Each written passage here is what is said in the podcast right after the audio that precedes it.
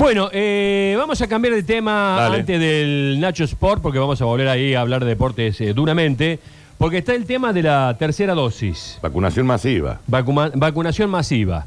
Eh, tienen que haber transcurrido seis meses de la segunda. Correcto. Eh, ¿Usted se va a poner la tercera dosis? Sí, claro, cuando me toque. Yo septiembre, octubre, noviembre, diciembre, enero, febrero, marzo. Sí, en marzo me tocaría esa tercera dosis. Y yo debo andar por ahí también, porque todos Yo vacunamos creo que fuiste cerca. agosto.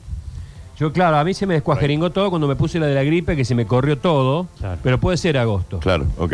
Puede ser agosto. Sí, yo voy por la tercera. Sí, sí, yo también. voy por la claro, tercera. ¿Vas claro. por la tercera? Sí, seguro. También tengo que esperar más o menos hasta marzo porque Claro. sube septiembre la segunda, así que hay que esperar a los seis meses. Porque eso es clave, ¿no? Hay que esperar seis meses desde la ¿Vos última. cuáles vacunas tenés? Uy, yo tengo un ruso y un yankee en, en la habitación. Eh, Sputnik y Moderna. Sputnik y Moderna. Yo tengo Sputnik y Sputnik. Sí. Eh, ¿Y vos? Sputnik, Sputnik, ya todos nos van a poner AstraZeneca. O sea, Sputnik y Sputnik con AstraZeneca van. Sí, sí, sí. Sí, sí, claro, claro. bueno, claro. ¿y qué Yo tenemos? voy a hacer triple AstraZeneca.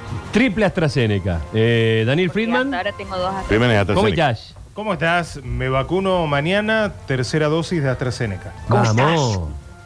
Vamos. Son las tres del laboratorio británico, ¿no? Bueno, y por lo que veo en algunos, en algunos portales, la, la vacunación general entre una y dos dosis en Argentina lo ubica entre el promedio en uno de los países que está por encima de la media. Sí, ha avanzado mucho. En algunos países europeos, en Estados Unidos se estancó por el nivel bastante elevado de antivacunas, Mm. de gente que no pretende vacunarse, y ese es un problema, además de la desigualdad que hay eh, con países africanos que tienen 5%, 7% de vacunación. Hay países que directamente no han vacunado todavía, ¿no?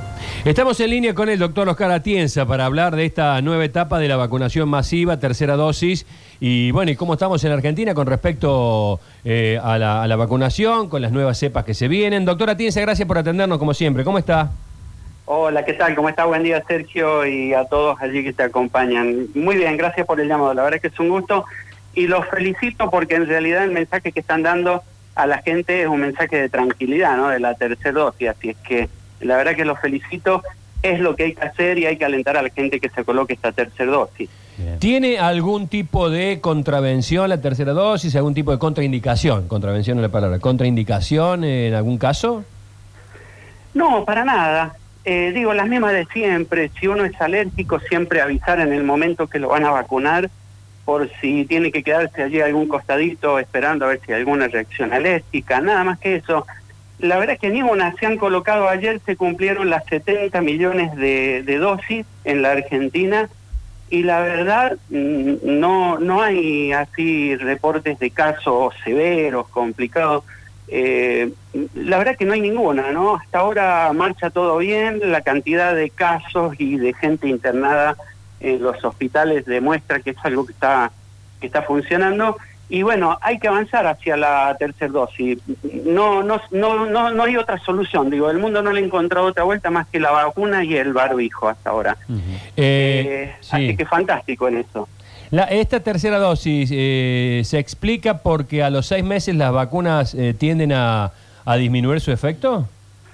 No, mira, según lo que yo veo a nivel mundial, la vacuna no disminuye su efecto eh, a los seis meses, como han planteado alguna- al- algunas personas. Por ejemplo, alguien del Reino Unido dijo que a los seis meses los anticuerpos están cayendo. Sin embargo, el Reino Unido lleva ya casi un año de haber colocado las primeras vacunas.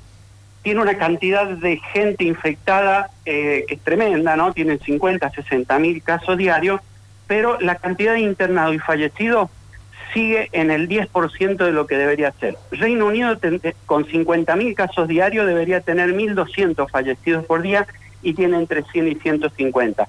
Eso quiere decir que no solo que la va- vacuna es efectiva, sino que no, no han perdido la efectividad. Eh, son datos que por ahí nos alientan. ¿Por qué la tercera dosis? Bueno, las variantes nuevas son más infecciosas, vienen con más carga viral. ¿Qué quiere decir esto? Que tienen mayor cantidad de virus, mayor cantidad de partículas virales, por lo que yo necesito mayor cantidad de anticuerpos para, eh, eh, digamos, vencer esa carga viral eh, con la que vienen. Variante Delta eh, tiene, por cada partícula viral que había en la original, en la variante Delta hay 1200, es decir que eh, hay mucho más virus. Y la variante Omicron dice que es cuatro veces más infecciosa que la Delta, así es que ante tanta carga viral que vienen con las nuevas variantes, yo necesito mayor cantidad de eh, dosis de vacuna. Digo, aquí hay una cuestión preventiva, el mundo está actuando de modo preventivo, no hay nada que científicamente demuestre que yo tengo que poner tres, cuatro o cinco vacunas, simplemente eh, uno lo hace de modo preventivo para que la gente esté un poquito más cubierta. Las vacunas la verdad que son inocuas en el sentido de que eh, no producen mayores problemas. Esperábamos un evento adverso por cada millón de personas y ni siquiera eso tuvimos. Eh, doctor, recién decía de la variante eh, Omicron. eh, digamos, los síntomas que se hablan de algunas personas que lo han tenido dicen que son mucho menores, ¿no? A las variantes Delta o a las variantes anteriores. ¿Puede ser algo así? Sí, lo que pasa es que golpea el mundo en un momento distinto. Ajá. Digo, golpea el mundo en un momento en el que la mayor parte de los, de los países están superando la mitad de la gente ya vacunada y la mayor parte de la gente infectada que hemos visto eh, gente que está vacunada. Entonces la enfermedad allí es prácticamente inocua, pasa Claro. desapercibida. Cuando golpea, por ejemplo, si miran los indicadores en Gauteng, que es la provincia sudafricana en donde apareció este virus, allí sí las internaciones son cuatro veces más de las que tenían Ajá, antes. Es decir. ¿por qué? Porque Sudáfrica tiene un 23% de la población vacunada, muy baja. Claro. Entonces, depende, a dónde, depende de dónde te pega. Si pega en, en países en donde hay mucha gente vacunada y la gente que se enferma o se infecta es gente vacunada, no pasa nada. Es decir, los síntomas son leves. ¿Qué es lo que buscamos con esto? no Con las vacunas buscamos eso. Así es que yo creo que hay que esperar unas dos semanas más para tener datos un poquito eh, más reales sobre esta variante. Esto, esto nos estará dando los primeros datos estadísticos y en cuanto a síntomas de que estamos empezando a ganarle al virus, de que pronto por la cantidad de personas que se infectaron, por la vacunación que hay, que de pronto esas variantes ya del virus no puedan generar mayores malestares y que de a poco se vaya transformando en una enfermedad común quizás que tengamos? Yo, eh, yo creo que, eh, bueno, ese es el objetivo de la vacunación. El objetivo de la vacunación es transformar una enfermedad letal en una enfermedad endémica. ¿Qué Claro. quiere decir endémica? Que tengamos una determinada cantidad de casos ya esperados y que no produzcan mayores problemas. Ese es el objetivo de, de la vacuna. Lo que pasa es que golpea en países en donde, tal cual decían recién, tienen bajas tasas de vacunación. Si uno compara, por ejemplo, Austria con el Reino Unido, eh, o, o comparemos, lo hagamos un poquito más, más extremo, comparemos Rusia con Reino Unido. Rusia tiene un 35% de la gente vacunada, el 65% no se quiere vacunar. Y no es un problema con Sputnik, con ninguna vacuna, son antivacuna lo- los rusos. Tienen 1.200 a 1.500 fallecidos por día y tienen sus sistemas sanitarios al borde del colapso constantemente. Ujú. Reino Unido, con casi el 90% de gente vacunada, tiene 50, 60 mil casos diarios y tiene 150 personas fallecidas y el sistema de salud ni siquiera se entera eh, que hay pandemia. Es decir, esa es la diferencia entre un país vacunado y uno no vacunado. Es decir, que cuando un país supera la barrera del 70% de personas vacunadas, el sistema de salud se descomprime y la cantidad de fallecidos cae enormemente. Ese es el efecto que esperamos de las vacunas. Eh, nosotros aquí, desde este programa en particular, y me parece a mí que en la radio en general, tiene una, posi- una posición muy clara con respecto a la vacunación y posturas muy claras con respecto a, los movimientos antivacunas este, que, que, vienen pidiendo debates, donde los debates ya se han desarrollado y bueno, en fin, no voy a ponerme a analizar eso. Ahora, le hago una pregunta, eh, tomada con, con pinzas. Hemos estado hablando acá con los compañeros de estas nuevas cepas que vienen apareciendo y nos resulta por lo menos digno de ser eh, analizado el tema de que a medida que, se, que, que el, que el COVID eh, se vaya, vaya cayendo, vaya desapareciendo, vaya eh, eh, cada vez más, gente vaya siendo este, inoculada por la vacuna, eh, que los laboratorios, y perdóneme que se lo diga así tan claramente, pierdan, eh, comiencen a perder el negocio y la vacunación. Estas cepas que van apareciendo, ¿son tan peligrosas como dicen? ¿Tiene algún tipo, hay algún tipo de interés de laboratorios atrás que pueda llegar a sospecharse de que eh, apoyan esta suerte de, generación de, de temor? yo no lo veo, digo, el interés económico de los laboratorios está, viven de eso y eso uno no lo puede, eh, no lo puede negar. Y te lo dice un médico que no está a favor de los laboratorios y que receto el 20% de lo que debería recetar en comparación con, con lo que ellos te, te, te, te promueven, ¿no? Eh, digo, promueven en el sentido de que van, te visitan, te traen este fármaco, te dicen esto es novedoso para tal enfermedad, pruébelo, no es que te pagan, no te pagan absolutamente nada. Eh, digo, en ese sentido los, lo- los laboratorios tienen su interés económico. Ahora, yo no veo el modo en el que ellos estén haciendo que el virus mute. El virus muta y este virus particularmente es extremadamente peligroso. Este virus tiene 1.700 mutaciones. Mm. Eso quiere decir, desde que empezó la pandemia, eso quiere decir que genera tres mutaciones por día, de las cuales nos enteramos de una o dos que son las más importantes, las que las acumulativas, como en la Omicron. Omicron tiene 50 mutaciones dentro de su genoma, comparado con Delta que tiene 9. Para que ¿Cuántas, mutaciones, me repite, cuántas mutaciones tiene el virus? El virus tiene 50 mutaciones, la Omi- el Omicron. Pero en general. 50. Eh, Sí, Eh. Eh, con- comparado con la variante Delta que tiene 9, para que te des una idea de el nivel de preocupación que hay en el mundo por esta variante. Es decir, ya es un virus ligeramente distinto.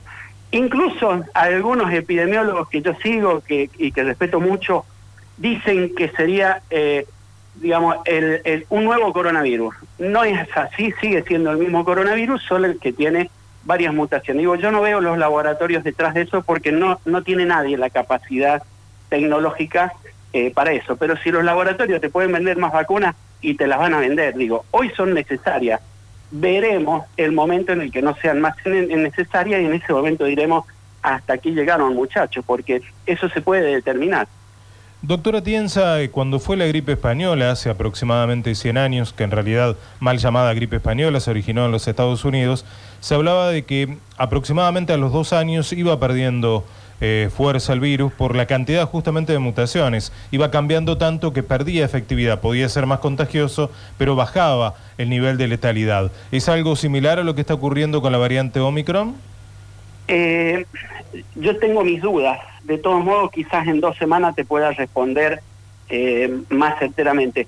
Yo, yo tengo mis dudas de que este virus sea igual que el de la gripe. De hecho, tiene un comportamiento muy distinto. La gripe no tiene más de 30 mutaciones desde, eh, por ejemplo, la gripe A, que la descubrimos por ahí por el 2009, a la fecha tiene 30 mutaciones. Este virus en un año y medio tiene 1700. Es decir, son virus que tienen comportamiento muy diferente. Este virus muy agresivo. De modo que eh, yo no, no diría, y el otro día publiqué un tuit, eh, no diría que este virus está perdiendo, como se ha generado a nivel mundial, esta idea de que este, esta variante, la Omicron, es más buena.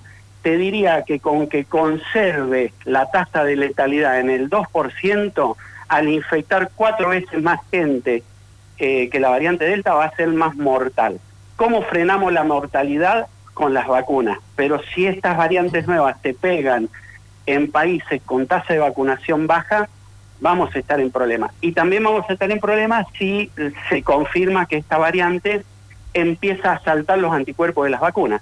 Mm. Eh, ya Sputnik dijo que necesita 30 días para actualizar su vacuna, Pfizer dijo que más o menos unos 100 días eh, para poder incorporar, digamos, esta variante dentro de sus vacunas. Es decir que yo no, veo que sea que sea eso.